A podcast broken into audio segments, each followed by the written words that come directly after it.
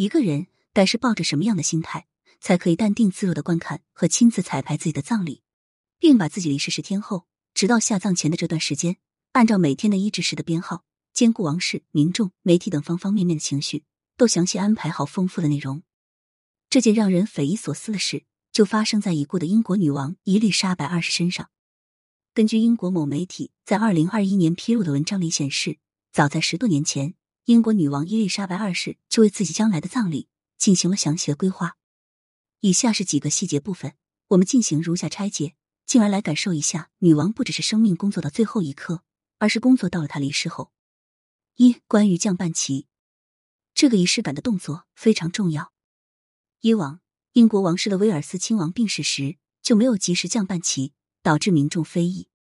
这里所说的及时，或者说是第一时间。具体的时长是多少呢？十分钟以内，也就是说，在官方宣布女王病逝之后的十分钟以内，相关部门必须完成降半旗默哀的行为，这才是对逝者真正的尊重。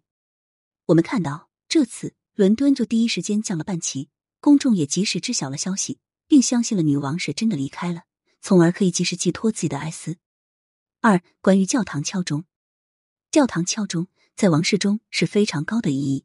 通常会发生在君王去世的消息公布的时候，以及葬礼举行的时候。粗略统计，英国总共有大约一万六千座教堂。自从英国女王伊丽莎白二世的父亲乔治六世过世之后，这上万间教堂的钟声再也没有敲响过代表君王去世的节奏。你要问了，君王去世的钟声和其他钟声有什么不同？这里面的学问大了。君王的丧钟是需要裹上消音皮革才能敲响的。它的音律更显哀伤和肃穆，节奏感也更强，并不是我们以往经常在国外的教堂里听到的那种咚咚声或者嗡嗡声。一个尴尬的细节是，因为太多年没有敲响过君王过世的丧钟，所以英国很多教堂的消音皮革都烂了。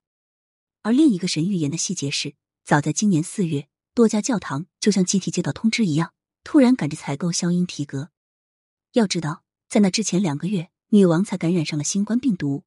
不知道是不是从那个时候开始就已经有不好的预感了。三、关于网络媒体报道时的网站页面装修，女王给自己彩排葬礼的时候，居然连网络媒体页面报道黑白页装修的细节都想到了，足见她对自己身后事的重视程度。根据彩排时的内容安排显示，首先，英国王室自己的网站会在主页立刻换上黑白色调，宣布女王病逝的消息，而英国政府和下面各级社交媒体。在报道女王去世的消息时，需要另外加一条黑色横幅，更显庄重。而在女王去世当天这段时间，英国所有政府部门的网站尽量不要更新和分享其他无关内容，特别重要和紧急的事情除外。四、关于官宣病逝消息的暗号，钻研过英国王室传统风俗的人大概会知道，君王去世这属于高度机密，而英国王室会把每位成员去世的消息以英国国内的一座桥来命名。这也是个只有少数内部人才能看懂的暗号，而伊丽莎白二世对应的桥的名字是伦敦大桥。他去世，那么暗号就是伦敦大桥倒塌。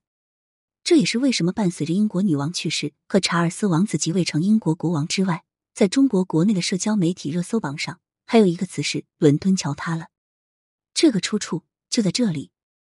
五、关于葬礼的举行时间和行动路线，女王把自己葬礼的举行时间。定在了他去世后第十天，棺木游走的行动路线，他也定好了从白金汉宫到西敏宫。女王会让外界瞻仰她的棺木三天，然后再完成下葬的仪式。六、关于民众哀悼的选择，女王明显也知道她的离世对于英国民众的打击程度，只不过为了不影响她的子民们的生活，她生前就建议把她下葬当天不列为日后的国家法定假日。公众如果以后想纪念她。也要首先征得自己公司老板同意。看到以前这些细节，不得不佩服女王的智慧。她才配得上一代传奇的美誉，活得优雅，活得通透。她的人生都是大修为。愿女王一路走好。